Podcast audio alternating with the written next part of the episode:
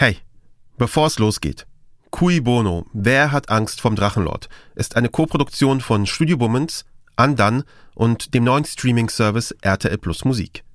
Das hier ist die fünfte und letzte Episode. Wenn ihr die andere noch nicht gehört habt, fangt am besten da an. Alle Folgen gibt es überall dort, wo es Podcasts gibt.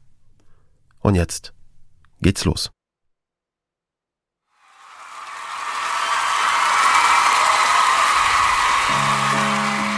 London, 12. Dezember 2010. Eine junge britische Band verliert die Musikcasting-Show X-Factor. Das ist jetzt kein sonderlich guter erster Satz und eine Geschichte über eine Band, die eine Show verliert. Okay, aber etwas Geduld.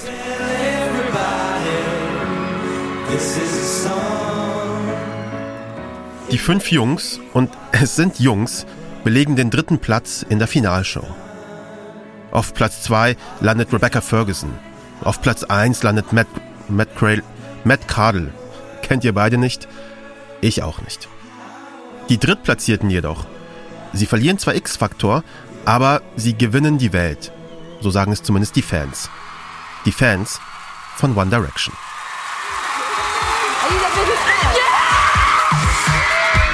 Wenn euch One Direction nichts sagt, dann sagt euch zumindest Harry Styles etwas. Der war mal Mitglied der Band. Jedenfalls hat One Direction damals viele, viele AnhängerInnen. Fans, die die Jungs lieben. Fans, die sich absolut nicht damit abfinden wollen, dass One Direction die Show verloren hat. Also nehmen sie die Sache selbst in die Hand. Sie twittern, permanent, so lange, bis die Band trendet. Sie spielen ihre Songs auf Dauerschleife, bis die Band chartet. Sie posten Videos, Fotos, Memes, Fantheorien, Fanliteratur. Sie hacken mit penetranter Dauerpräsenz diese ganzen Plattformen, bis ihre Lieblingsband, ja, unvermeidlich wird. Sie machen One Direction mit konzentrierten Kampagnen sichtbar. Sie machen sie zu Weltstars. 2015 starten sie Project No Control. No Control ist der Titel eines Songs aus dem vierten Studioalbum der Band. Ein Song, der nicht als Single ausgekoppelt wird. Die Plattenfirma sieht da offenbar keinen Hit darin. Fans sehen das anders und nehmen die Sache mal wieder selbst in die Hand. Sie rufen Radiostationen an und fordern, dass sie den Song spielen. Sie setzen Millionen von Tweets ab und sorgen dafür, dass Fans weltweit aktiviert werden. Und das alles mit großem Erfolg. Special message to the Directioners. I gotta say this. You did it. You officially did it. And uh, because of you, I can now play this song. No Control, One Direction on Q97.9. Crank it up. Radiostationen reagieren auf die Abertausenden von Anrufen. Die Nicht-Single chartet und wird zu einem großen Erfolg. Und die Band dankt es den Fans. Guys, the No Control campaign was sick. You guys just showed to us yet again that you are the most incredible fans in the world. Fandom nennt sich das. Eine Community von Fans, die zusammenkommen, um ihre Lieblingsband, ihre Lieblingsserie, ihren Lieblingsfilm zu feiern. Das Internet, soziale Medien, diese Möglichkeit, sich miteinander zu vernetzen, hat aus Fandom eine richtige Kultur gemacht. Eine richtige Macht. Eine, die nicht nur aufbaut, wie bei One Direction, sondern auch niederreißt. Tut mir leid, aber der Richter hat gerade beschlossen, dass meiner Meinung nach Rainer heute Nacht sterben wird. Das wird jetzt so eskalieren. Alter Falter, das kannst du dir nicht vorstellen. Das wird so eskalieren. Die Jagd ist jetzt mal sowas von eröffnet. Ich möchte niemanden irgendwo anzetteln, aber wer das nicht im Kopf hat, dass genau das jetzt passiert, selber schuld. Mein Name ist Kaschrau Beros und das ist Cui Bono. Wer hat Angst vom Drachenlord? Episode 5 Endgame.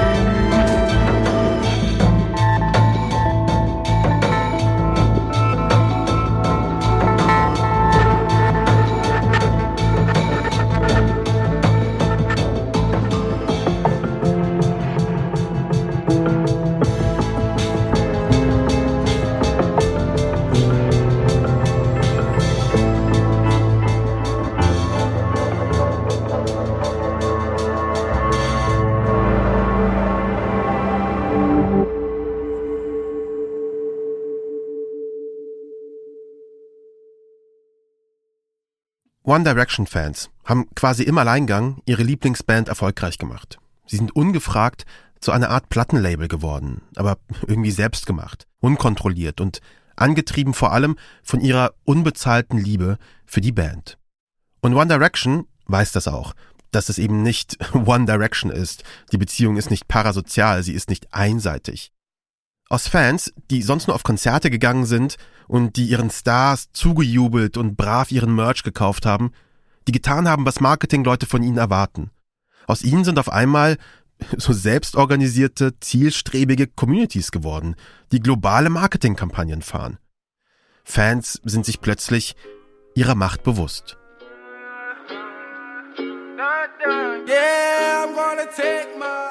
Fans machen aus TikTok-Videos virale Hits, bringen sie in die Charts. Sie kämpfen dafür, Popstar Britney Spears aus den Fängen einer Vormundschaft zu befreien.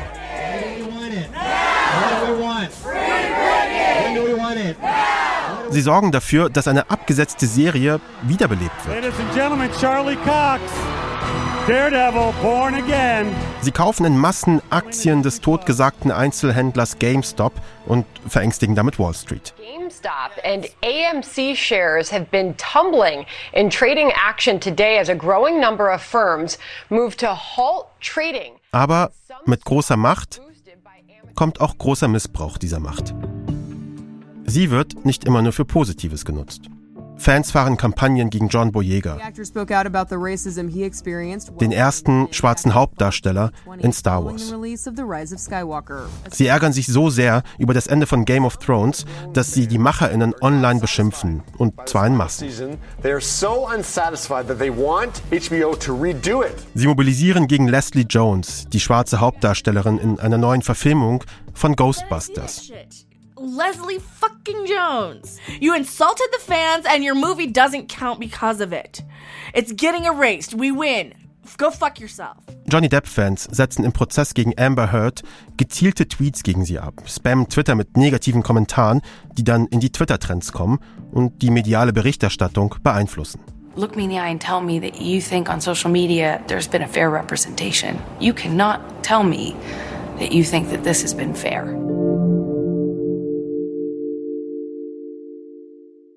Die Art und Weise, wie wir auf Twitter miteinander sprechen, wie wir auf Beiträge reagieren, die Art und Weise, wie wir uns äußern, das ist alles geprägt von Fans. Fankultur, Fandom, ihren ganzen Memes, ihrem Humor, ihren Vereinfachungen, ihrer Emotionalität. Fankultur, das ist heute die alles dominierende Macht im Internet.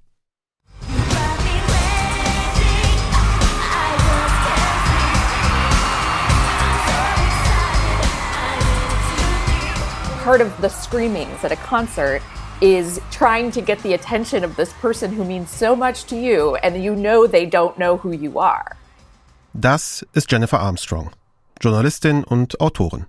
Hat Bücher geschrieben über Seinfeld, Sex in the City, über Frauen in der Fernsehindustrie. Sie ist eine Popkulturhistorikerin und sie liebt, liebt, liebt, liebt Britney Spears. Eine Leidenschaft, die sie mit ihrer Schwester teilt. So we send each other Britney things all the time and it's like Armstrong sagt, dass sich Fandom ziemlich verändert hat seit den Zeiten, als Fans einfach nur auf Konzerte gegangen sind. Es habe früher so ein Machtgefälle gegeben zwischen Fans und ihren Stars. Dieses Gefälle, das hätten Fans heute mehr oder weniger überwunden. Der Grund dafür? Das Internet habe alles verändert. Fans könnten nun viel direkter mit den Objekten ihres Fantums interagieren. Sie können sich organisieren, sich vernetzen. Damit ist das Machtgefälle nicht nur ausgeglichen, sondern eigentlich auch umgedreht fans, I think, are the most powerful force in current pop culture. Fans seien nun die mächtigste Kraft in der Popkultur. Und das sei wirklich neu. Und eigentlich ja eine positive Sache. Plötzlich könnten in dieser vernetzten Welt der tausend Fandoms Menschen einander finden, die dieselbe Liebe teilen für Star Wars, One Direction, Britney Spears, vielleicht aber auch für irgendeine obskure Comicserie, Nischenprodukte, die nicht immer von Millionen geliebt werden. Und das sei ja auch irgendwie berührend, dass Menschen, die sich sonst weird fühlen, entfremdet, dass sie irgendwie zueinander finden. Aber But there is sort of a dark side to this as well. Fandoms hätten auch eine dunkle Seite. Political groups or supporters have started to act more like fans online. Selbst politische Gruppierungen und ihre UnterstützerInnen, sie würden immer mehr funktionieren wie Fandoms. Was bei One Direction funktioniert, das funktioniert auch bei einer Wahlkampagne. Fandoms seien inzwischen so mächtig, dass wir sie nicht ignorieren können. Sie setzen gesellschaftliche Themen, sie beeinflussen Wahlen.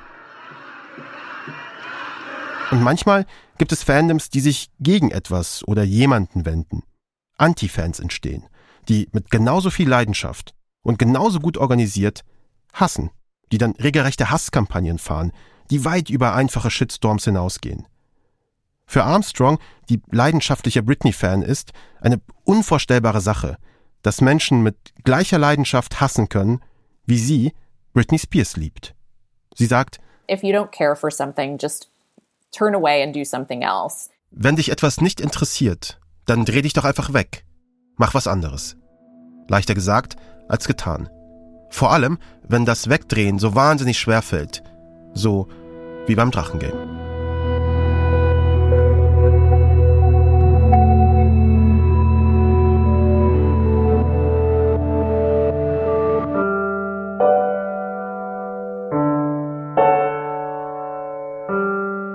Was fasziniert uns an ihm? Was hat ihn zu der Person gemacht, die er heute ist? So beginnt die YouTube-Serie von Der Einzige. Also der Einzige, aber so wie Winkler das aussprechen würde, mit seinem fränkischen Dialekt. Metal-Leute und willkommen. Dies ist die Geschichte des Drachenlord. Der Einzige macht auf YouTube eine Doku-Serie über Rainer Winkler. Die Doku? Eigentlich eine Chronik. Und der Einzige, der Chronist des Drachengames. Diese Doku besteht bis heute aus 59 Episoden. Das sind fast 20 Stunden Videomaterial. Das sind, keine Ahnung, zwei Staffeln Game of Thrones. Ich treffe den Einzigen in Wien.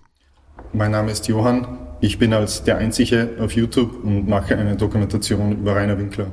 Johann ist nicht sein richtiger Name. Wenn ich es schaffe, das Projekt zu beenden, dann werden es wahrscheinlich um die 100 Videos sein. Johann redet ein wenig so wie in seinen Videos. Sehr langsam, mit Bedacht und tiefer Stimme. Er ist groß, schlank, Student und vorsichtig. Quota ansteigen. du zeichnest ja auch auf. Ich probiere es zumindest zu für Eigengebrauch. Er hat sein eigenes Aufnahmegerät dabei, möchte sich absichern aus irgendwie diffuser Angst vor den Hatern. Und viele davon schrecken auch nicht zurück davor, irgendwelche äh, anderen Hater oder auch nur Leute, die irgendwie peripher im Drachengame drin sind, zu verfolgen. Und ja, ich denke meistens ist es relativ harmlos, dann bekommt man ein, ein paar Pizzas nach Hause bestellt. Also ich weiß nicht, ob du das mitverfolgt hast mit dem Gerichtsprozess. Ja, ich war da, vor Ort. Vor Ort, okay. Der Taschenlampenhater, Ja, der sich dann daneben benommen hat. ja. Und das fand natürlich viele andere Hater gar nicht gut. Und dann haben sie natürlich auch äh, versucht, seinen, äh, seine Adresse herauszufinden, seinen Arbeitgeber herauszufinden. Der Taschenlampenhater, wir haben ihn in der letzten Episode kennengelernt, als er vor Gericht alkoholisiert eine Zeugenaussage gemacht und vor dem Gerichtsgebäude hinterher randaliert hat. Johann verfolgt das Drachengame intensiv seit dem Schanzenfest. Davon haben wir in der zweiten Episode gehört. Also fängt er an, vor etwas über einem Jahr, zu recherchieren und entscheidet sich relativ schnell dafür, das Game zu dokumentieren. Seine Videos sind streng chronologisch. Teilweise erzählt er von Tag zu Tag, von Stunde um Stunde. Sehr akkurat. Am 25. April erschien das Video Dragon Monday Folge 27 Voten und Zoo-Vlog, in dem Rainer darüber redet, vielleicht gemeinsam mit Baby Dave in den Zoo gehen zu wollen. Er erzählt in seinen Videos mit einer monotonen, schweren Stimme, als würde er ein Telefonbuch vorlesen und als sei er schon bei dem Buchstaben K oder so. Und trotzdem wirkt das alles fast schon ironisch, als würde er sich einen riesigen Scherz daraus machen. Das liegt auch daran, dass er Winkler sehr exakt zitiert, mit all den grammatikalischen Fehlern, die er macht. Aber vor allem liegt das auch an der Musik, die im Hintergrund läuft, dieses bekannte Stück des französischen Komponisten Eric Satie, kennt man. aber niemand weiß, wie es heißt. Gymnopädie, äh, irgendwas. Muss ich auch googeln. Hm. Also die Gymnopädie von Satie ist äh, sehr melancholisch. Das habe ich vor allem für die allerersten Folgen gewählt, auch weil sie in der Vergangenheit spielen. Aber ja, ich glaube generell äh, bringt die Musik zum Ausdruck, dass es, auch wenn es manchmal lustig ist, mhm. also es auch gleichzeitig traurig ist, mhm. weil es ja immer noch um das Leben eines Menschen geht. Und man sieht praktisch zu, wie es über die Jahre immer mehr verfällt. Hinter seinen Videos steckt wahnsinnig viel Arbeit. Ich frage ihn, wie viel Zeit er da reinsteckt. Äh, unterschiedlich, aber meistens bis zu zehn Stunden in etwa. Zehn Stunden pro Video. Das äh, Ganze, also die, das Drachengame, es, es fesselt mich. Ich finde es interessant. Und da es auf einer öffentlichen Plattform geschieht, hat auch jeder das Recht, dabei zuzusehen. Sein Antrieb? Also die Eskalation äh, ist schon die Faszination an dem Ganzen und hat mich auch dazu motiviert, die Videos zu machen. Er sagt es immer wieder in unserem Gespräch. Eskalation. Aber ich glaube, auch das ist die, die Faszination, dass es immer mehr eskaliert und man sich die Frage stellt, was, was passiert als nächstes, wann schreitet endlich irgendjemand ein und um was zu tun? Das Game zu beenden. Deswegen dokumentiert er das alles so penibel. Es ist nicht der Höhepunkt, der ihn interessiert, sondern die Eskalation. Es ist die Tatsache, dass hier ein Zug auf einen Abgrund zusteuert. Also die Gefahr, dass etwas Tragisches passiert, besteht. Ich frage ihn, ob ein tragisches Ende überhaupt vermeidbar ist. Aber ich würde sagen, dass das gute Ende des Spiels wäre, dass er sich aus dem Internet zurückzieht und sein Leben anders lebt. Das äh, neutrale Ende wäre Gefängnis und danach äh, eine psychiatrische Einrichtung. Und das schlechte Ende wäre, dass Menschen verletzt werden oder sterben. Diese Dokumentation einer Eskalation, sie hat ein Vorbild. Johann selbst weist mich darauf hin. Kennst du äh, Chris Chan? Chris Chan. Das ist sowas wie das amerikanische Äquivalent zum Drachengame. Ein junger, junger oder ich glaube ein junger Mann mit Autismus sorgt im Internet äh, für Aufsehen mit seinen selbst gezeichneten Sonichu Comics. Ähm, wird daraufhin äh, von mehreren Leuten über einen längeren Zeitraum getrollt und schlussendlich verliert er immer mehr den Bezug zur Realität. Ich will jetzt eigentlich nicht über das tragische Ende reden. Oder? Sag ruhig. Es endet dann damit, dass er seine demente Mutter äh, sexuell missbraucht und ins Gefängnis voraussichtlich geht. Also der Gerichtsprozess war, glaube ich, noch nicht. Christian, und wir wollen da jetzt gar nicht so sehr ins Detail gehen, ist eine ziemlich verstörende Geschichte über eine autistische Comiczeichnerin, Christine Chandler, die über viele Jahre hinweg online getrollt und gemobbt wird. Und deren Geschichte in Zeitlupe immer weiter eskaliert und immer düsterere Wendungen nimmt. Und ich habe halt die Dokumentation Chris Chan, A Comprehensive History von Gino Samuel gesehen und habe dann herausgefunden, dass es so etwas über den Drachenlord nicht gibt. Und irgendwann habe ich mich dazu entschieden, wenn es sonst niemand macht, dann muss ich es machen. Also beginnt er seine Chronistenarbeit, seine Geschichte des Drachenlord, stark angelehnt an dieselbe Arbeit, die Gino Samuel bei Christian macht. Die Dokumentation einer sich anbahnenden Katastrophe. Vor diesem Hintergrund wirkt diese zugewandte, gefühlvolle Musik von Satie, die Johann hinter seine Videos legt, sie wirkt irgendwie nicht mehr tragisch komisch, sondern zynisch. Johanns Videos über den Drachenlord sind bis heute über 10 Millionen Mal angeschaut worden.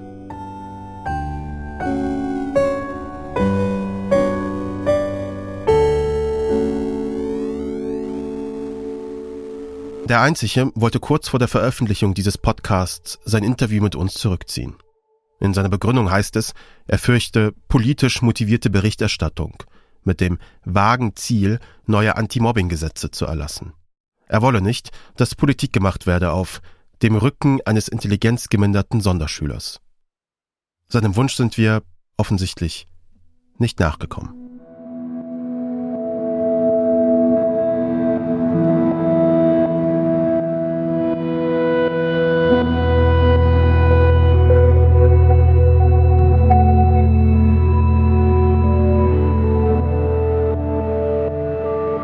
Der einzige ist nicht der einzige YouTuber, der sich mit dem Drachenlord beschäftigt. Denn auf YouTube hat sich über viele Jahre hinweg ein Netzwerk entwickelt aus Kanälen, die Winklers Tage zusammenfassen, auf seine Videos reagieren, über aktuelle Entwicklungen im Drachengame diskutieren. Viele Kanäle laden lediglich Winklers Videos erneut hoch, sogenannte Re-Uploads, damit man Winkler selbst keine Klicks schenkt, mit denen er Geld verdienen könnte. Und dann gibt es aber auch Kanäle, die Berichterstattung machen über ihn. Ja, moin moin und Metal, meine lieben Freunde. Es gibt frisches Met. Einer von diesen Kanälen hat über 50.000 Abonnentinnen und es gibt ihn nicht einmal seit einem Jahr. Teilweise täglich erscheint dort ein relativ einfach produziertes Video, in dem ein Voice-Over über die aktuellsten Drachenlord-Neuigkeiten spricht. In der Kanalbeschreibung heißt es ironisch, dieser Kanal richtet sich gegen Mobbing und soll durch lustige Parodien aufzeigen, dass Mobbing schlecht für die Gesellschaft ist und nicht unterstützt werden darf. Hashtag Liebe. Hashtag Liebe klingt dann ungefähr so. Und dass du, wirklich gerade du, der zehn Jahre in der Schimmelschanze gesessen hast, keine persönlichen Kontakte gepflegt hast, weil du einfach nur unausstehlich warst und sich alle von dir abgewendet haben, du null soziale Intelligenz und soziale Fähigkeiten allgemein hast. Über 13 Millionen Views. Ein anderer YouTuber veröffentlicht Videos, in denen er teilweise stundenlang auf Winklers Videos reagiert. Was jetzt bei dir zu futtern? Boah, das ist eine gute Frage. Ich habe heute noch gar nicht drüber nachgedacht, was ich. Rainer, du denkst nie darüber nach, was du isst. Du stopfst es dir, du drückst es dir einfach ins Gesicht. 4,3 Millionen Views. Es gibt einen Kanal, in dem ein Hater in stundenlangen Livestreams sich mit seinen ZuschauerInnen austauscht. Mobbt und hatet ihr wieder meinen Lieblingsrainer? Ja, sicher. Nein. Äh, ich meine, nein. Warum sticht keiner Rainer die Reifen kaputt? Na, lass sowas, mach sowas nicht. Ich würde sowas nicht machen. Ich würde nicht ihn physisch angreifen, es sei denn, er, er fängt an. Also gut, klar, ne? Verteidigen muss man sich. Und sie schauen gemeinsam Videos aus dem Drachengame und ja, analysieren sie. Geht er, da geht er rein. Da geht er mit der Hand rein. Da hätte er, äh, wenn ich ihn nicht leiden könnte, zumindest in Texas und mittlerweile auch in Ohio, hätte er schon drei, drei kleine Kugeln im Kopf. Aber man könnte, wenn einer ins Auto greift, natürlich sofort den Arm nehmen, reinziehen und dann könnte ihn direkt auf die Nase. Ne? 4,5 Millionen Views. Und dann gibt es noch ganz viele kleinere YouTube-Kanäle, zum Beispiel, in dem jemand Winklers Videos genommen und sie einfach neu synchronisiert hat. So, Mittelleute, Servus und willkommen beim Lost Lord. Mit. So ist auch viel besser. Ich schwitze wie ein Schwein, aber das ist bei 200 Kilo nicht weiter. Und so weiter und so fort. Millionen Views also, Hunderttausende Abonnentinnen. Diese Kanäle sind sowas wie Anti-Fan-Magazine. Und sie verdienen mit ihren Inhalten auch Geld. Sie monetarisieren ganz gut mit Werbung, die vor den Videos gezeigt wird. Von Aldi, Lieferando, Fevo Direct, Warner Brothers und Möbel Höfner. Einen Teil dieser Werbeeinnahmen bekommen die Hater jeden Monat überwiesen. Einen anderen Teil behält YouTube. Was all diese Hater eint, alle wirken mit an dieser großen Dokumentation der Eskalation. Alle sind Teil dieses Anti-Winkler-Fandoms. Es gibt da zum Beispiel die Drachenchronik. Untertitel Eine Dokumentation über den Weg ins Verderben. Die Drachenchronik ist eine Webseite, die tagesgenau die Geschehnisse des Games dokumentiert. Johann hat mir in Wien noch erzählt, diese Seite sei die Hauptquelle für seine Recherchen gewesen. Jedes Video, jeder Stream, jeder Beitrag auf Twitter oder Instagram, alles wird hier abgelegt. Jedes Bild, das die Hater von Winkler und seinem Haus gemacht haben. Jedes Meme, das sie erstellt haben. Alle Zeichnungen und Illustrationen, die sie angefertigt haben. Jeder Pressetext über Winkler und das Drachengame. Screenshots aller möglicher Dokumente. In der Drachenchronik wird alles penibel genau dokumentiert, datiert, verlinkt und abgelegt. Auf einer Karte kann man sehen, wo diese Videos und Bilder und Memes gemacht worden sind, nach Datum filterbar. Unter Musik finden sich hunderte von Hatern komponierter Songs über Rainer Winkler und den Drachenlord. Und in der Kategorie T-Shirt stellen sich die Hater eine simple Frage. Wann hatte der Drachenlord welches Oberteil an? Also dokumentieren sie auch das, halten fest, welches Oberteil wie oft getragen worden ist und wie viele Tage am Stück. Auf dem laut der Drachenchronik beliebtesten T-Shirt ist ein Drache abgebildet, der an einem Einhorn knabbert. Und darüber der Schriftzug wie? Das letzte? 144 Mal getragen, maximal 6 Tage am Stück, 17,27% Beliebtheit und am Ende noch ein Link zu einem Shop, damit man sich das auch nachkaufen kann. Überhaupt, wer Drachenlord-Merch sucht, wird schnell fündig. Auf Spreadshirt, auf Redbubble, Dutzende Shirts, Poster, Sofakissen, Kaffeetassen, Handyhüllen, Corona-Stoffmasken. Mit dem Drachenlord lässt sich hier und da was verdienen. Im Kalender der Drachenchronik kann man sich in jeden x-beliebigen Tag reinklicken und sehen, welches Video Winkler veröffentlicht hat, wie aktiv er auf Social Media gewesen ist, wie das Wetter in seinem Ort war und wie er seine Frisur hergerichtet hatte, welchen Bart er trug, welches T-Shirt. Aus Winklers Leben wird eine Datenbank, gefüllt mit Inhalten, die von Tausenden von Hatern kommen, die von Hunderttausenden abgerufen werden und die in der Chronik alle zusammenlaufen. Aus Rainer Winklers Leben wird eine Reihe von Einträgen, Hyperlinks und Statistiken.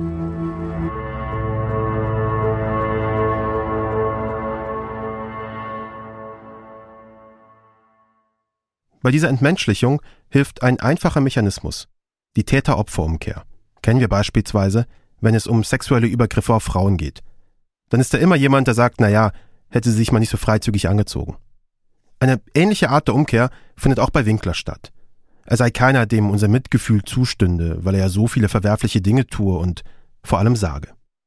Da ist zum Beispiel ein Satz, der ihn lange verfolgt, weil Hater ihn nicht vergessen wollen und ihn jedes Mal anführen, wenn sie über Winkler sprechen.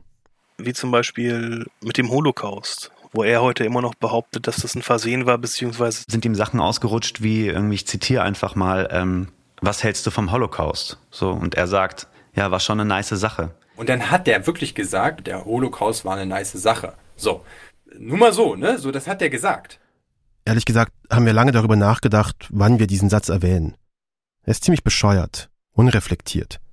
Aber er wird oft angeführt, um gegen Mitgefühl für Winkler zu argumentieren und als Rechtfertigung dafür, ihn jahrelang zu mobben. Der Satz fällt während eines Livestreams 2015, als im Chat jemand fragt, Wie fändest du äh, Holocaust? Ja, ein Holocaust wäre natürlich, wär natürlich eine richtig nice Sache. Für diesen Kommentar entschuldigt sich Winkler später in einem Interview. Also irgendwie. Was ich bereue auf jeden Fall sind so Aussagen wie äh, der Holocaust ist eine nice Sache, weil es war in einem sarkastischen Satz gesagt und das habe ich anscheinend nicht richtig rübergebracht. Später, also nur wenige Sekunden später, im selben Interview, da behauptet er, es läge eine Verwechslung vor. Ich dachte, der Holocaust ist diese Aktion bei Hiroshima gewesen mit der Atombombe. In einem anderen Video ist es dann wieder nicht ernst gemeint gewesen. Ja, äh, das mit dem Holocaust war so eine Aussage, das war komplett mit Ironie, sogar noch extra gesagt, wow, Holocaust, ja, das war geil. Ja, und so war das. Und dass das, dass das Ironie ist, das sieht man doch. Winkler will vermutlich einfach nicht zugeben, dass er dummes Zeug von sich gegeben hat. Dass er wohl nicht wusste, was er da sagte. Und er will sich vermutlich nicht die Blöße geben, sich für diese eine Äußerung zu entschuldigen. Die Betonung liegt auf eine, weil Winkler es sich sonst nicht zur Angewohnheit gemacht hat, antisemitische Aussagen zu treffen. Überhaupt äußert er sich so gut wie gar nicht oder selten politisch. Selbst in der penibel dokumentierten Welt der Drachenchronik lässt sich keine weitere antisemitische Aussage von Winkler finden. Jedenfalls, Hater verbreiten Winklers Holocaust-Kommentar über so viele Jahre hinweg, dass er inzwischen auch in der breiten Öffentlichkeit angekommen ist. Menschen, die das Drachengame nur am Rande mitbekommen, auch Journalistinnen, mit denen wir gesprochen haben, sie sagen dann Dinge wie, ja, ist alles schlimm, was dem Winkler da passiert, aber er sei auch nicht ganz unschuldig, er sei auch Antisemit und so. Das liegt vor allem auch daran, dass Hater auf Twitter beispielsweise sofort zur Stelle sind, sobald jemand Mitgefühl für Winkler äußert oder das Drachengame kritisiert. Sie übernehmen dann sofort den Diskurs, säen Zweifel und listen Winklers verbale Fehltritte und Unzulänglichkeiten auf. Winkler habe kein Mitgefühl verdient. So wird aus einem Opfer ein Täter. Und auf eine paradoxe Art und Weise entsteht auch der Eindruck, dass es okay sei, jemanden für so eine Aussage jahrelang zu mobben und sowas wie Selbstjustiz zu betreiben. Und es gibt auch andere Sätze, die Winkler im Laufe der Jahre sagt, die teilweise diskriminierend sind oder einfach nur obszön oder geschmacklos. Aber wir müssen Winkler nicht mögen, um ihn nicht zu mobben.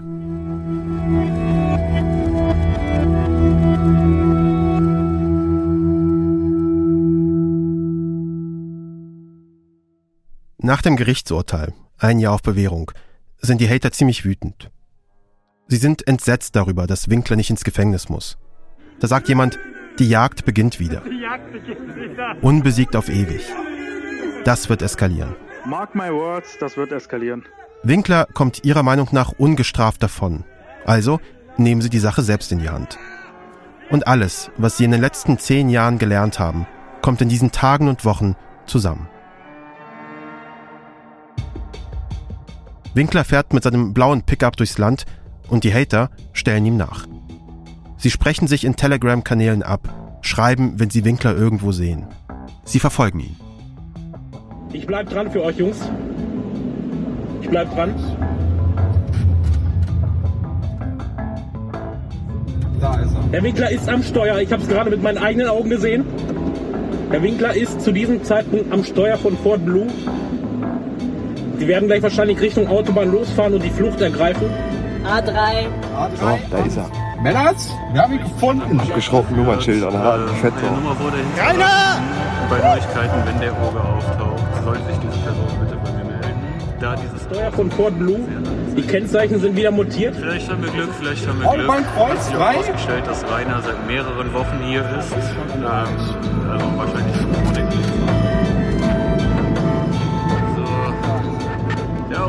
Außenkorrespondent verabschiedet sich. Ich hoffe, meine Kamera nimmt keine Scheiße auf. Das wäre das Dümmste, was mir je passiert wäre jetzt. Winkler übernachtet in diesen Wochen und Monaten nach dem Berufungsurteil in Dutzenden Hotels, aus denen er wieder vertrieben wird. Weil Hater die Rezeptionen terrorisieren, bei den Hotels vorbeischauen, massenhaft negative Rezensionen auf den Google-Seiten der Hotels hinterlassen, bis diese sich entschließen, Winkler rauszuwerfen. In Nürnberg rufen Unbekannte, so heißt es später, bei einem Hotel an und melden Gasgeruch. Ein Feuerwehreinsatz, aber falscher Alarm. Winkler ist jetzt nicht mehr in seinem Haus, nicht mehr auf der Schanze, aber er wird trotzdem belagert. Das Anti-Fandom erreicht seinen Höhepunkt.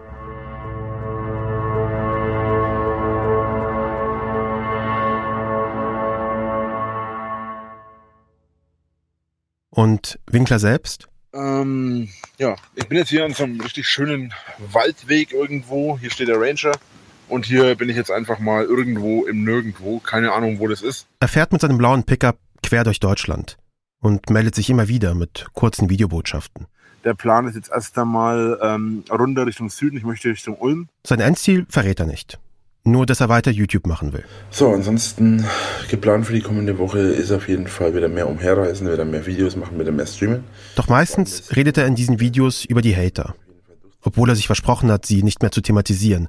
Aber er kann nicht anders. Wie ich dann zurücklaufe, merke ich, wie so ein paar Vollpfosten in einem weißen, ich weiß nicht, was er VW, wieder mal Fotos von meinem Auto machen. So. Und immer wieder wendet er sich auch an die Hater. In seinen Ansprachen ist größere Verzweiflung zu hören als sonst. Aber auch größere Klarheit in dem, was er sagt. Werde übrigens komplett durch Deutschland gejagt, wie eine Hexenjagd. Überall, wo ich hinkomme, werde ich äh, schon mit Mistgabeln und Fackeln begrüßt, weil ich ja das größte Arschloch auf dem ganzen Planeten bin, weil ich mich gegen Menschen verteidige, die mein Leben zerstört haben, meine Existenz zerstört haben. Er sei nun vogelfrei, sagt er. Und die Hater, sie hätten am Ende nur ein Ziel. Ich aber bin gezwungen, mich von Menschen zu verstecken, bin gezwungen, gegen Menschen zu kämpfen und bin gezwungen, vor Menschen zu flüchten, die mein Leben, meine Existenz und meine gesamte, mein, meine Gesamtheit vernichten wollen. Und zwar wirklich vernichten. Und dann wird seine Existenz tatsächlich irgendwie vernichtet. Denn in all den Jahren der Demütigung und der vielen Angriffe hat Winkler an einer Sache immer festgehalten.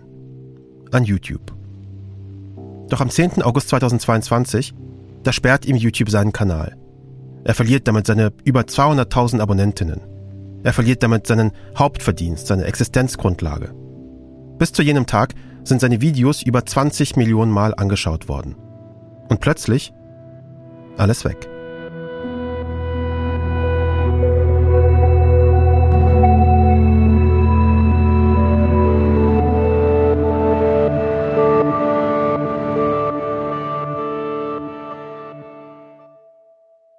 So, warte mal, jetzt muss ich mal kurz mal gucken. Also mein Mikro ist noch an, Speaker. Das ist Andreas Briese, Geschäftsführer von YouTube in der Dachregion, also Deutschland, Österreich und der Schweiz. Ihr kennt ihn noch aus der ersten Staffel von Cui Bono, da haben wir mit ihm über Ken Jebsen gesprochen. Diesmal reden wir über die Löschung von Winklers YouTube-Kanal. Der im Kanal Drachenlord, Drachenlord wurde ein Video hochgeladen, ähm, welches sexuelle Inhalte beinhaltete, die gegen unsere Community Guidelines verstoßen haben. Wir wurden auf das Video aufmerksam gemacht. Ähm, wie immer haben wir uns das Video dann ähm, mit Hilfe von Menschen angesehen und ähm, dann zum Schluss gekommen, dass wirklich ein Verstoß vorlag. Wir haben uns das Video auch angeschaut. Es erscheint am 2. September 2021, also fast ein Jahr vor der Kanalschließung durch YouTube. Das Video heißt Lustlord Ü18 Nummer 002. Darin beantwortet Winkler primär ZuschauerInnen-Fragen zu seiner Sexualität. Und er sagt anfangs extra, dass das Video erst ab 18 ist. Und zwischendurch ruft er die Polizei, weil Hater sein Haus offenbar mit Eiern bewerfen. Sonst ist das alles ziemlich harmlos. Keine Nacktheit, nichts dergleichen.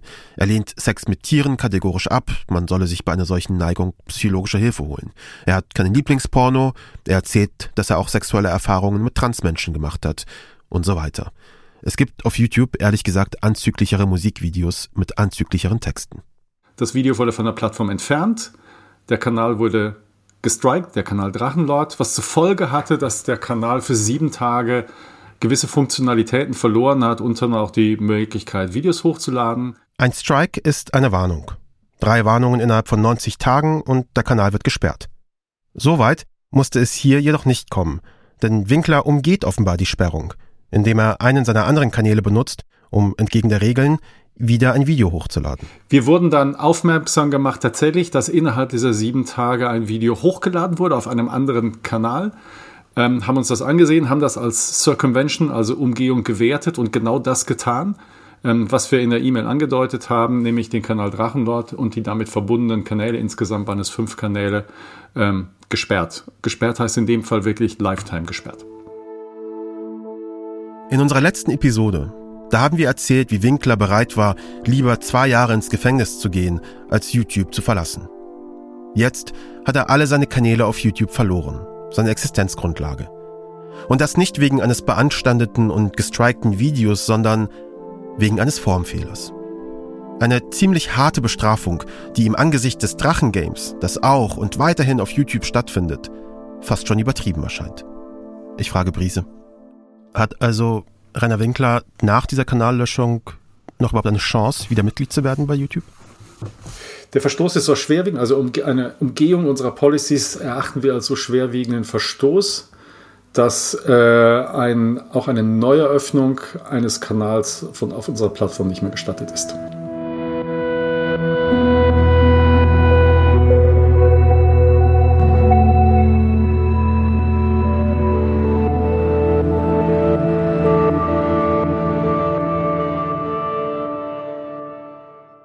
Ein paar Monate nach unserem ersten Gespräch mit dem Einzigen und kurz bevor er sein Interview zurückziehen wollte, haben wir ihn, den Chronisten des Drachengames, erneut kontaktiert. Denn Winkler wurde auf YouTube gelöscht und das war immerhin eines der erklärten Ziele der Hater. Nein, ich, also ich finde es nicht gut, dass er äh, gesperrt wurde. Wenn er es freiwillig gemacht hätte und versucht hätte, sein äh, Leben mehr oder weniger zu reparieren und in ordentliche Bahnen zu lenken, dann hätte ich das schon begrüßt. Ich frage ihn, ob er trotzdem glaubt, dass das Spiel sich nun dem Ende nähert. Ja, also es, sieht so aus, als ob wir uns auf das Ende langsam zubewegen. Aber gleichzeitig irgendwie auch nicht, denn manche Leute wollen, dass es äh, ewig weitergeht, dass er ewig äh, Videos und Streams liefert. Manchen ist es äh, nicht genug, dass er sich aus dem Internet äh, fernhält. Die wollen einfach äh, unbedingt, dass er ins Gefängnis geht oder äh, ja in eine psychiatrische Einrichtung. Und andere lassen sich in Telegram-Chats darüber aus, was sie von Rainer Winkler wirklich halten. Fettes Drecksschwein. Ich kann ihn bis hier riechen. Ich hasse ihn so sehr. Dieses Mastvieh. Wie ich dieses Etwas von Tag zu Tag mehr hasse. Bedrängen ist richtig und wichtig bei einem Tier Ja, ist klar, du hast dich nur verteidigt, du fette Ogerschlampe. Wie der mittlerweile stinken muss, einfach widerlich. Hoffentlich wird ihm mal richtig in Notwehr die Fresse poliert. Was? Wird der verhaltensauffällige Oger wieder aggressiv? Gleich in die geschlossene Bissel fixieren. Ekelhaft, fette, dumme, abstoßende Mastsau. Rainer, du dumme, fette, schmutzige Wanderhure, halt endlich deine stinkende Lügenschnauze. Ich hasse dich, du fettes Nuttenkind. Stürmung einleiten. Warum hat denen noch niemand einen Zackerpunch verpasst? Dumm wie Brot und fett wie Sau. Das Einzige, was da hilft, sind ein paar aufs Maul. Ich verabscheue diesen Typen so dermaßen. Anspucken sollte man das Ding. Weil niemand den Typen ernsthaft verletzen will? Will oder darf? Zwinker Smiley. Niemand will sich ernsthaft strafbar machen. Und das ist auch klug. Zudem ist er es auch nicht wert. Ich würde ihn gerne anschießen. Würde, würde, würde.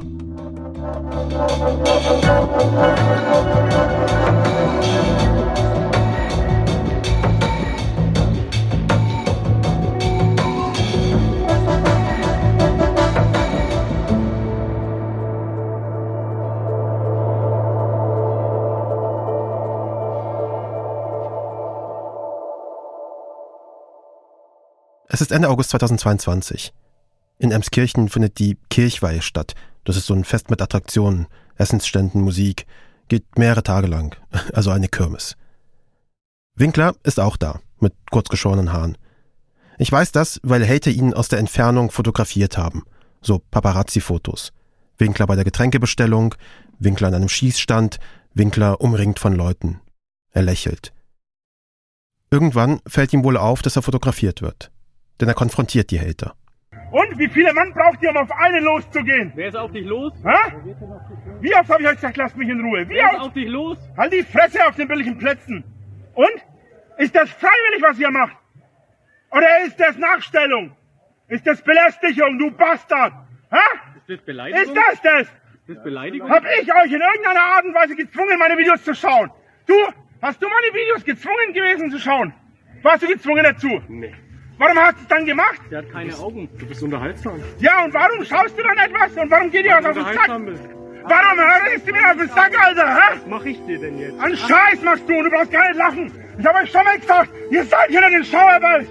Ihr seid hier ins Kern. Wäre ich so asozial wie ihr, hätte jeder von euch Schaubbackpfeife gekriegt. Aber ich bin ein Mensch, der sie unter Kontrolle hat. Nein, du bist auf Bewährung. Und warum bin ich das? Du Pussy, hä? Was jetzt der Stärkste irgendwann? Brauchst dich nur nicht ausziehen, Alter. Was jetzt der Stärkste irgendwann bricht. Mit seiner Kontrolle.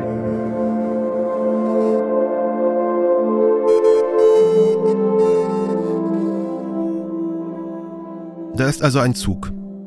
Und da ist ein Abgrund. Und dieser Zug rast mit einer solchen Geschwindigkeit auf diesen Abgrund zu, dass er, als er diesen Abgrund erreicht, dass er nicht nach unten stürzt, sondern weiter geradeaus fährt, über den Abgrund hinweg, dass er geradezu schwebt, noch gerade so, ein klein wenig noch. Wer weiß wie lange.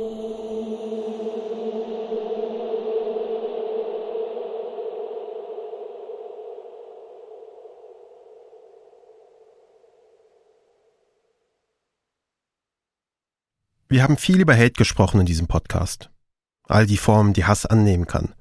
Von Beleidigungen über Nachstellungen bis hin zu physischen Angriffen.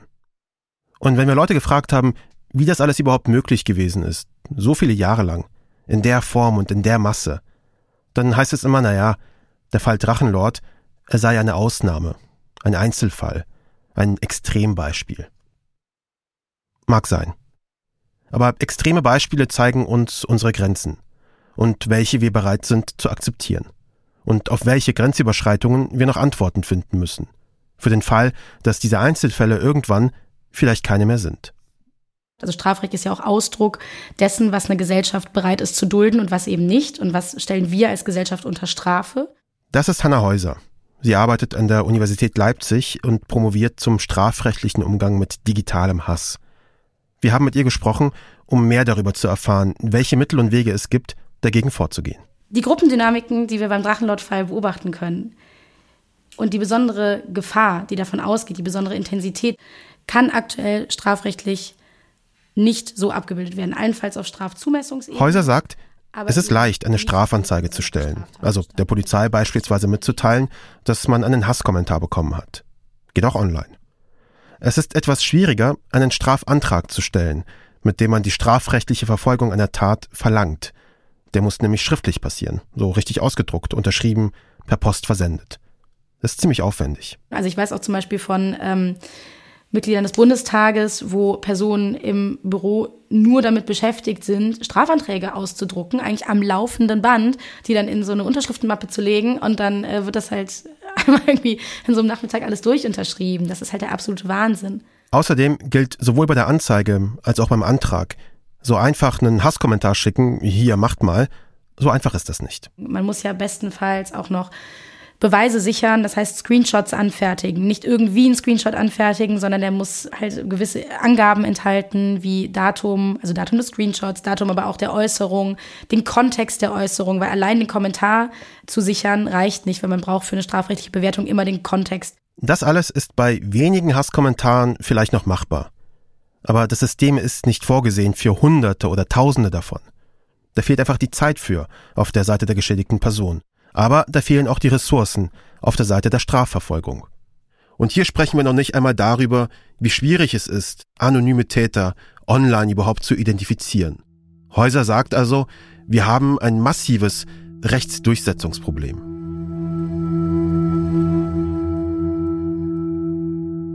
Das ist die eine Sache. Es ist alles sehr viel. Die andere liegt im Strafrecht begründet und ist die große Besonderheit des Drachenlord-Falls. Wir haben es hier mit einer Eskalation zu tun, einem Game, das seit über zehn Jahren schon gespielt wird.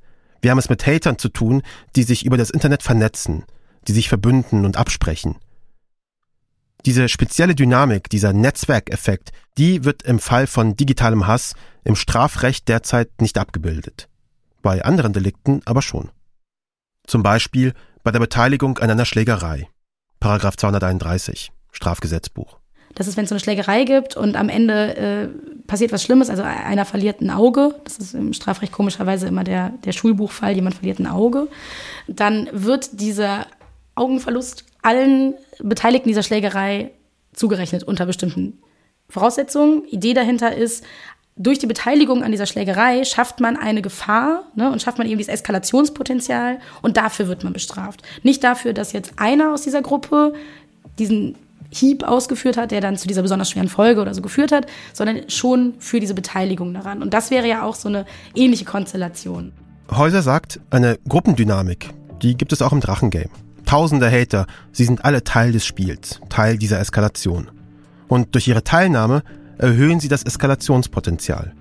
Aber bestraft werden sie am Ende, wenn überhaupt, für Einzeltaten. Obwohl diese in der Summe eine deutlich größere Wucht haben und die Situation erst zum Eskalieren bringen. Und trotzdem ist es nicht einfach, aus diesem Fall gleich ein Gesetz abzuleiten. Und man muss da, glaube ich, sehr aufpassen, jetzt auch nicht einfach quasi eine Lex Drachenlord zu schaffen, also ein Gesetz, was zwar auf diesen einen Fall total gut passt, aber sonst gar keine Anwendungsfälle hat oder ein Gesetz schaffen, was mit dem Ziel, genau diese Fallkonstellation zu erfassen, äh, geschrieben wird, sondern man muss sich wirklich gut überlegen, welche Nebeneffekte könnte das auch haben, wenn wir sowas unter Strafe stellen. Kann das zu Einschränkungen führen von der Redefreiheit? Kann das dazu führen, dass ja, Verhalten strafbar wird, wo wir, wenn wir das als Einzelfall betrachten würden, ganz sicher keine Strafbarkeit sehen würden. Häuser arbeitet mit ihren Kolleginnen aktuell an einem Vorschlag für das Bundesjustizministerium. Sie wollen eine Lösung dafür finden, wie man das Strafrecht an das Massenphänomen digitaler Hass anpassen könnte. Wir sollten uns jetzt schon überlegen, ob dieser Fall ein Anlass sein kann, etwa einen Cybermobbing-Straftatbestand nochmal in Angriff zu nehmen und eben genau diese dynamischen Effekte, dieses äh, auf den Zug springen von schon bestehenden Mobbing-Aktivitäten eben gesondert unter Strafe zu stellen.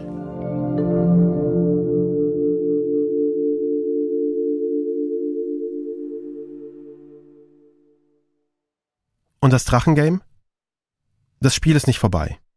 Weil es dem harten Kern der Hater nie darum ging, dass sich Winkler von YouTube löscht oder gar nie wieder irgendwas ins Internet stellt. Es ging ihnen auch nie darum, dass sich Winkler für seinen Holocaust-Kommentar entschuldigt oder sich besser ernährt oder mehr Sport treibt. Sie spielen dieses Spiel nicht, wie sie sagen, weil sie wollen, dass Winkler zu einem besseren Menschen wird. Sie spielen dieses Spiel auch nicht, weil es ihnen um Recht und Unrecht geht, darum Selbstjustiz zu üben. Das sind alles Nebelkerzen, Knallfrösche, kleine Ablenkungsmanöver. Alles Vorwände, um zu verschleiern, worum es ihnen eigentlich geht. Nicht um Rainer Winkler, den Drachenlord, sondern um sie selbst. Denn das Drachengame ist eigentlich schon immer ein Hater-Game gewesen. Es befriedigt die Lust nach Eskalation, die Lust, sich an einem vermeintlich Schwächeren abzuarbeiten und immer wieder nachzutreten. Die Lust nach Zerstörung.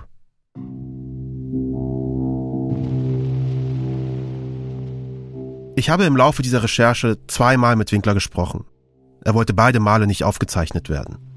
Ich habe ihn auch mehrfach kontaktiert in den letzten Wochen und Monaten, auch über andere Kontakte, über ihm nahestehenden Menschen.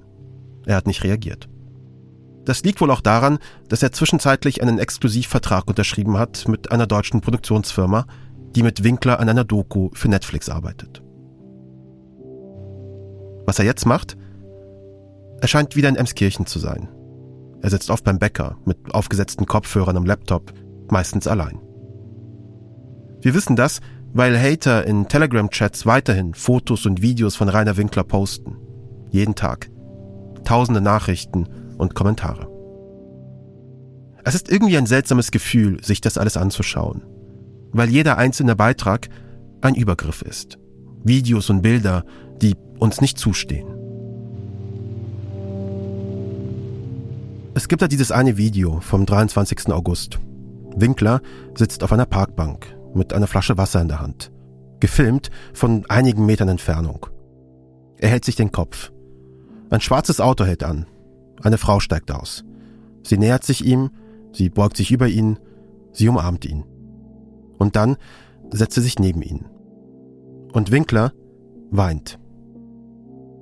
Ein intimer Moment, ein privater Moment. Jetzt Teil eines endlosen Streams an Winkler-Content, den Hater miteinander teilen. Und den sich alle anschauen können. Auch wir.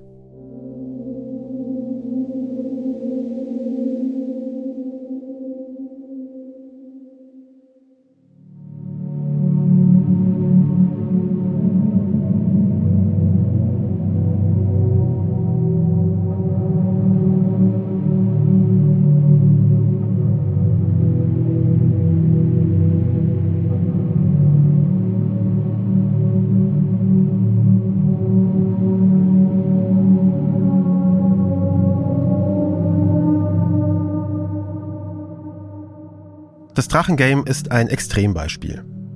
Aber dieses Extrembeispiel findet in unserer Gesellschaft statt und ist die Summe von sehr vielen Einzelteilen. Für mich ist das so wie mit Obdachlosen. Es ist leicht, auf sie zu zeigen und zu sagen, hey, der hat halt falsche Entscheidungen getroffen in seinem Leben. Wenn er wollte, könnte er. Aber die viel unbequemere Wahrheit ist, wir leben in einer Gesellschaft, in der Obdachlosigkeit überhaupt möglich ist. Dieser Verantwortung können wir uns nicht so leicht entziehen. Das Drachengame ist möglich, weil wir es möglich gemacht haben. Wir haben über Reality TV gesprochen und darüber, wie es unsere Lust befriedigt nach einem sozialen Abwärtsvergleich. Also danach, über Menschen zu urteilen, die wir nicht für so klug, nicht so schön, nicht so kultiviert halten. Wir schauen uns echte Konflikte im Fernsehen an, um uns zu entspannen. Und unsere Fankultur, die Welt der Fandoms, sie beeinflusst maßgeblich, wie wir auf uns aufmerksam machen, wie wir dieses Spiel um Aufmerksamkeit alle spielen, wie wir miteinander sprechen, wie wir miteinander umgehen. Wir haben uns daran gewöhnt, dass sich tausende anonymen Communities zusammentun und sich organisieren, dass sie Stimmung machen, manipulieren. Das Drachengame zeigt uns in seiner Extreme unsere Grenzen auf. Aber das Problem mit Grenzen und wann sie erreicht sind, ist, wir müssen sie benennen und anerkennen. Im Fall des Drachengames haben zehn Jahre, Zehntausende von Kommentaren, zwei öffentlichkeitswirksame Gerichtsprozesse, eine beispiellose Menschenjagd durch ganz Deutschland. Nichts davon hat, keine Ahnung, einen bayerischen Ministerpräsidenten, unter dessen Präsidentschaft das alles geschehen ist, dazu bewegt, auch nur ein Wort zu sagen. Der bayerische Innenminister Joachim Herrmann hat damals nach dem Schanzenfest mit den 900 Hatern vor Winklers Haus, da hat er gesagt, wir werden alles dafür tun, um die Ruhe in diesem Dorf wiederherzustellen. Wie alles Tun aussieht, keine Ahnung. Das Staatsministerium hat auf unsere Anfrage nicht reagiert. Diese Extrembeispiele und wie wir mit ihnen umgehen, sie sagen alles aus über uns und was wir bereit sind auszuhalten und was wir bereit sind zu dulden. Und dann geht es nicht mehr nur um die Grenzen unserer Politik oder die unserer Justiz, sondern auch um die Grenzen unserer Solidarität und die unseres Mitgefühls.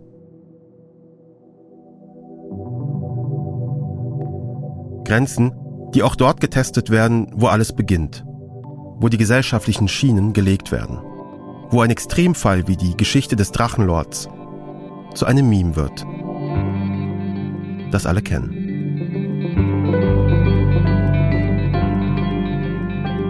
Also ich war, ich bin 15 und ich weiß, dass Drachenlord sehr viel Hate quasi verbreitet so an seine Community und eine Hate-Community hat. Äh, hi, äh, ich bin 16 Jahre alt und er ist irgendein YouTuber, ich weiß auch nicht, aber der ist doch obdachlos, glaube ich jetzt. Ich bin 12 und er ist auch 12. Ja.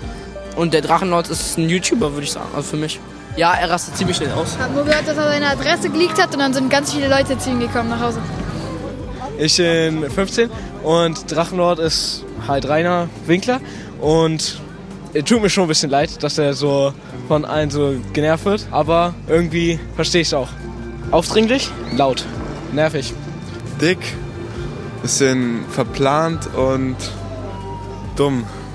Also ist ein Streamer und der wird auch, glaube ich, sehr viel gehatet auch so vor sein Haus so, ja. Also ich kenne Freunde, die waren auch mal vor sein Haus gewesen. Na, die wollten irgendwie gucken, ob er da wohnt und wollten irgendwie Foto oder so mit ihm machen. Ja, ich bin 14 Jahre alt und der ist komisch. Der sagt manchmal komische Dinge und ist jetzt nicht im Gefängnis. Ich weiß nur, dass er gehatet wird. Weil der immer so ein bisschen verwirrte Aussagen trifft, glaube ich. Ich glaube, der ist ein bisschen cracked. Er ist für mich so ein Internet-Meme. Nur so. ein Opfer. Ja, die Memes halt.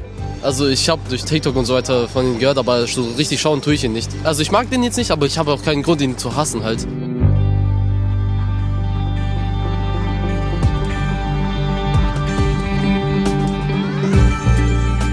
Cui Bono, Wer hat Angst vorm Drachenlord? ist eine Produktion von Studio Bummens, Andan und RTL Plus Musik. Autor und Host des Podcasts bin ich, Cash Rauberos. Executive Editor und Redaktion Tobias Baukhage. Unsere Producerin ist Sarah Ohmer. Produktionsassistenz Luisa Joa. Fact-Checking von Lena Schulze-Fränking. Schnitt und Sounddesign Chris Kahles mit Originalmusik und dramaturgischer Beratung von Jakob Ilja und Hybridflöten von Maurizio Velasiera. Mischung Klaus Wagner. Coverart Henning Wagenbreth. Unsere Executive Producer sind Tobias Baukage von Studio Bummens und ich, Kersch Rauberos von Andan. Co-Executive Producer Jon Hanschin und Patrick Stegemann. Ein besonderer Dank an Felix Denhardt und Mitsuo Iwamoto und an alle, die für diesen Podcast mit uns gesprochen haben. Falls es euch gefallen hat, freuen wir uns, wenn ihr diesen Podcast abonniert und weiterempfiehlt. Und wenn ihr mehr Kui Bono hören wollt, die erste Staffel findet ihr im selben Feed. Vielen Dank fürs Zuhören und bis zum nächsten Mal.